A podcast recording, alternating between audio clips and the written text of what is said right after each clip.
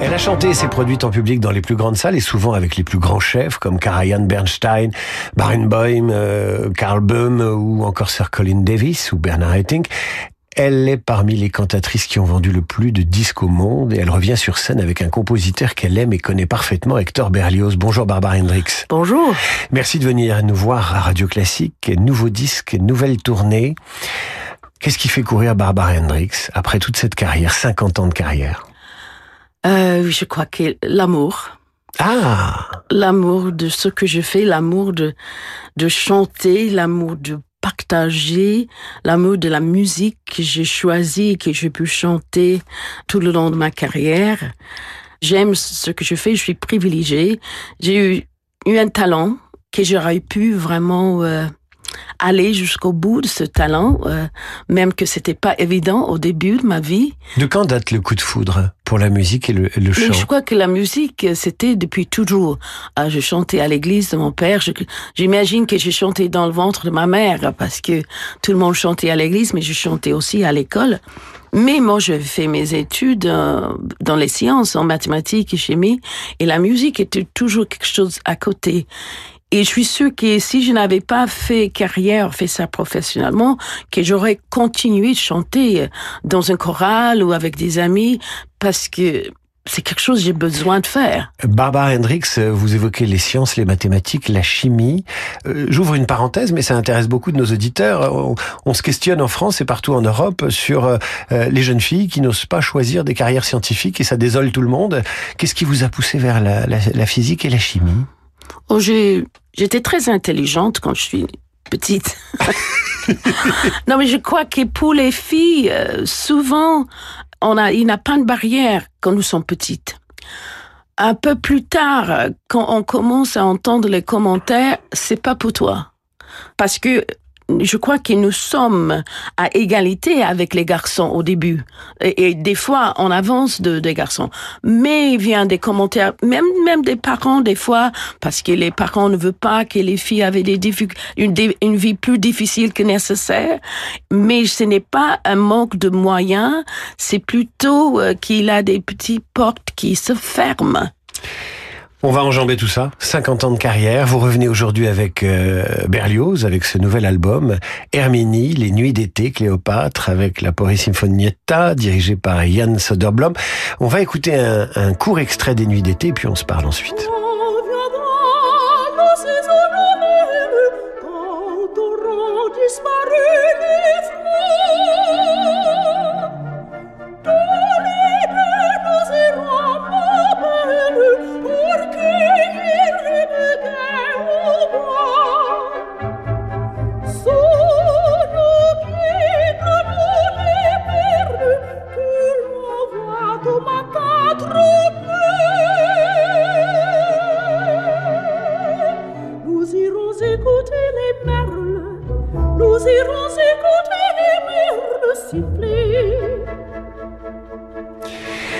Barbara Hendricks, invitée exceptionnelle de Radio Classique. Vous aviez déjà enregistré cette partie du répertoire de Berlioz et vous y revenez. Quelle est cette relation qui vous unit à un compositeur français, madame? ah oui, c'est une relation qui avait commencé euh, assez tôt, une fois que ma, la direction de ma vie avait changé quand j'avais 20 ans. Euh, en euh, terminant mes études de l'université, je suis allée à la Juilliard School pour étudier le chant avec Jenny Turel. Jenny Turel, qui était d'origine russe, de Belarus, qui avait quitté avec sa famille euh, après la Révolution, euh, venu en France, commencer sa carrière à l'opéra comique, mais qui euh, a dû quitter euh, pendant la guerre pour aller aux États-Unis avec sa famille. Elle avait cet amour et passion pour la musique euh, française qui m'a un peu, je dis que j'ai hérité d'elle parce que une des premières choses qu'elle avait fait, c'est de m'emmener au concert de Régine Crespin. Je ne suis pas sûre si c'était Berlioz, mais après, je me souviens d'avoir écouté après. Je n'avais pas le tourne-disque chez moi dans mon appartement, mais j'écoutais à la bibliothèque de Juilliard. Et aussi, euh, j'étais en train d'écouter euh, la troisième, ma belle amie est morte, quand la secrétaire de Jenny Turel m'appelait pour me dire qu'elle était à l'hôpital. Et là, j'ai senti quelque chose qui n'allait pas sortir. Parce qu'elle a eu un cancer dix ans avant. À vraiment, j'ai l'impression que cette femme, elle avait vécu les, cinq dernières années de sa vie pour moi, pour me transmettre quelque chose. La, musique française et bien sûr Berlioz. Barbara Hendricks, il y a deux minutes, j'évoquais les, grands chefs avec lesquels vous vous êtes euh, produite. Euh, si vous deviez euh, évoquer le souvenir d'une rencontre importante avec ces grands chefs Non, mais bon, je vais dire les grands chefs. Il avait Karian. Euh, Karian qui a qui avait, je crois, vu quelque chose en moi et qu'il a soutenu surtout quelque chose en moi, mais la possibilité pour moi de devenir un artiste, euh, d'avoir confiance en, en moi-même euh, et euh, je crois que euh, quand il m'avait demandé d'enregistrer Liu avec lui, il avait un tournant aussi dans mon répertoire. Parce qu'avant je, suis restée un peu Mozart euh, et là j'ai vu que je, je pouvais aller vers euh, Puccini euh, Verdi ben, pour ouvrir un peu euh, mon répertoire. Il avait euh, aussi Leonard Bernstein qui était un très bon ami de Jenny Turrell et lui après sa mort il était un peu le lien avec elle. Moi je suis allée avec lui. On tournait, euh, on était en Grèce, à Budapest, à Hiroshima et à Vienne euh, et aussi il m'a emmené avec lui pour à Varsovie pour la même euh, commémoration de le uprising de euh, Varsovie avec lui. Et là, on a eu une discussion, il a eu une discussion avec euh, Jaruzelski qui était, c'était avant la chute de mur. Le général Jaruzelski oui, avec ses a, lunettes noires. Oui, oui, il a tenu tête à ce monsieur après le concert. Mais euh, Bernstein avait une énergie, une curiosité. C'est ça, cette curiosité pour la musique, pour les musiciens. Il était ouvert. Et euh, quelqu'un m'a dit, euh, juste avant de mourir, qu'il avait senti quelque chose. Et la dernière chose qu'il avait dit, mais qu'est-ce que c'est? Mais qu'est-ce que c'est? Il est mort. Oui. Ah bon, il a d'autres, il a Giulini, euh, que je parle Il y en a une ribambelle, il y en a une ribambelle. Barbara Hendricks, vous vous êtes engagée notamment au service des réfugiés, en collaboration avec le Haut Commissariat aux réfugiés des Nations Unies. Ce sujet des réfugiés revient sans cesse dans l'actualité. Il mobilise le pape, il euh, mobilise les politiques en France, en Europe, aux États-Unis. Pourquoi vous avez choisi cette cause-là? C'est plutôt le, eux qui m'ont choisi. Et euh, je crois qu'ils quelqu'un, je ne sais pas, qui m'a vu à la télévision parce que je suis tenue euh, à la cause d'une euh, religieuse en Afrique du Sud qui est au prison. Alors moi, je crois que c'est pour ces raisons qu'ils ont demandé que si je voulais être un des premiers euh, euh, ambassadrices de bonne volonté au commissariat des réfugiés.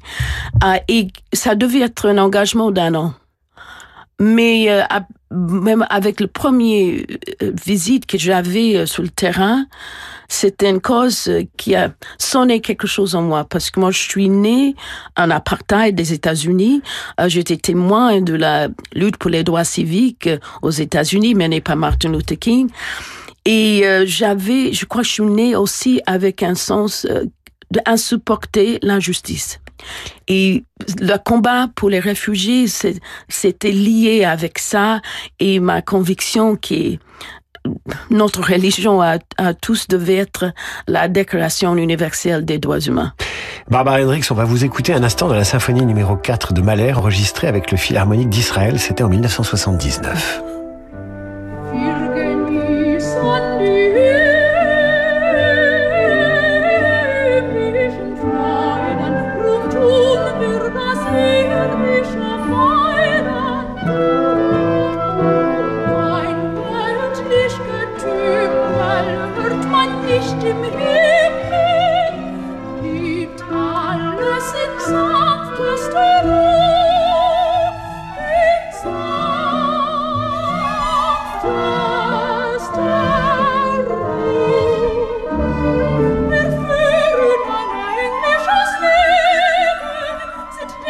Évidemment, il y a ce qui se passe au Proche-Orient en ce moment, euh, inévitable.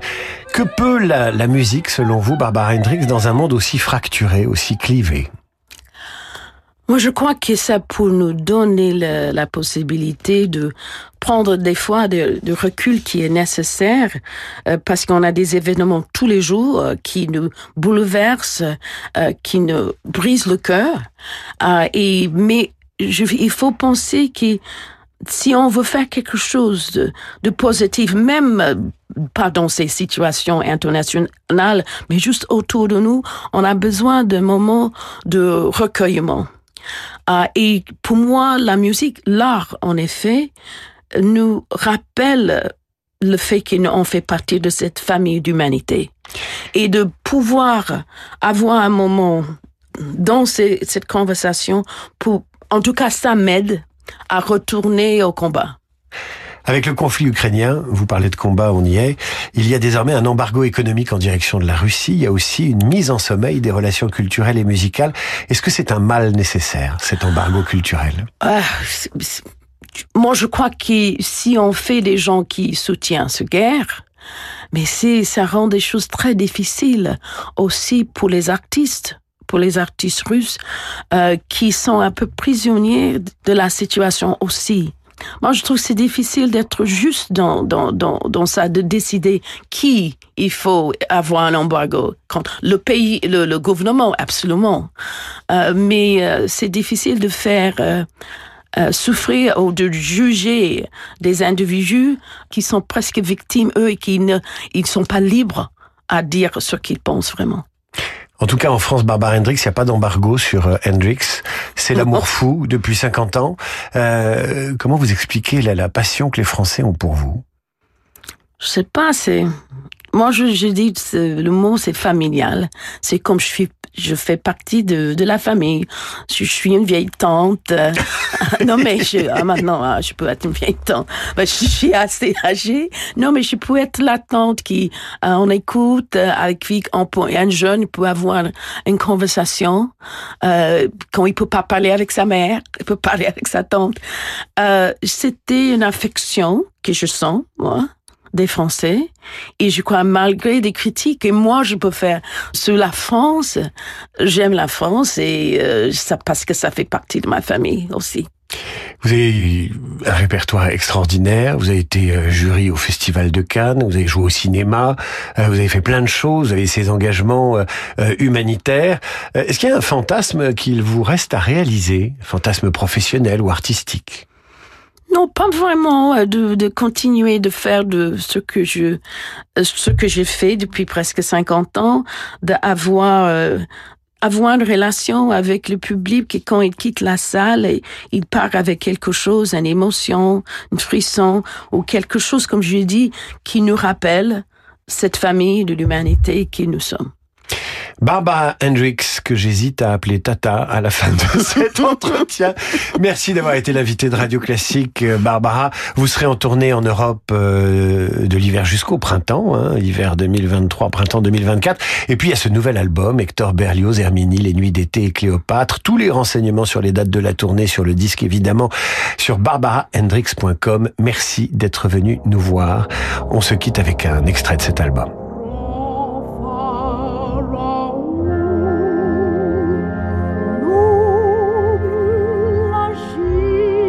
L'entretien de Barbara Hendricks réalisé par euh, David Abiker lors du passage de la soprano euh, à Paris. À suivre le rappel des titres, euh, la revue de presse d'Hervé Gattegno, puis nous retrouvons notre esprit libre. Luc Ferry, à tout de suite.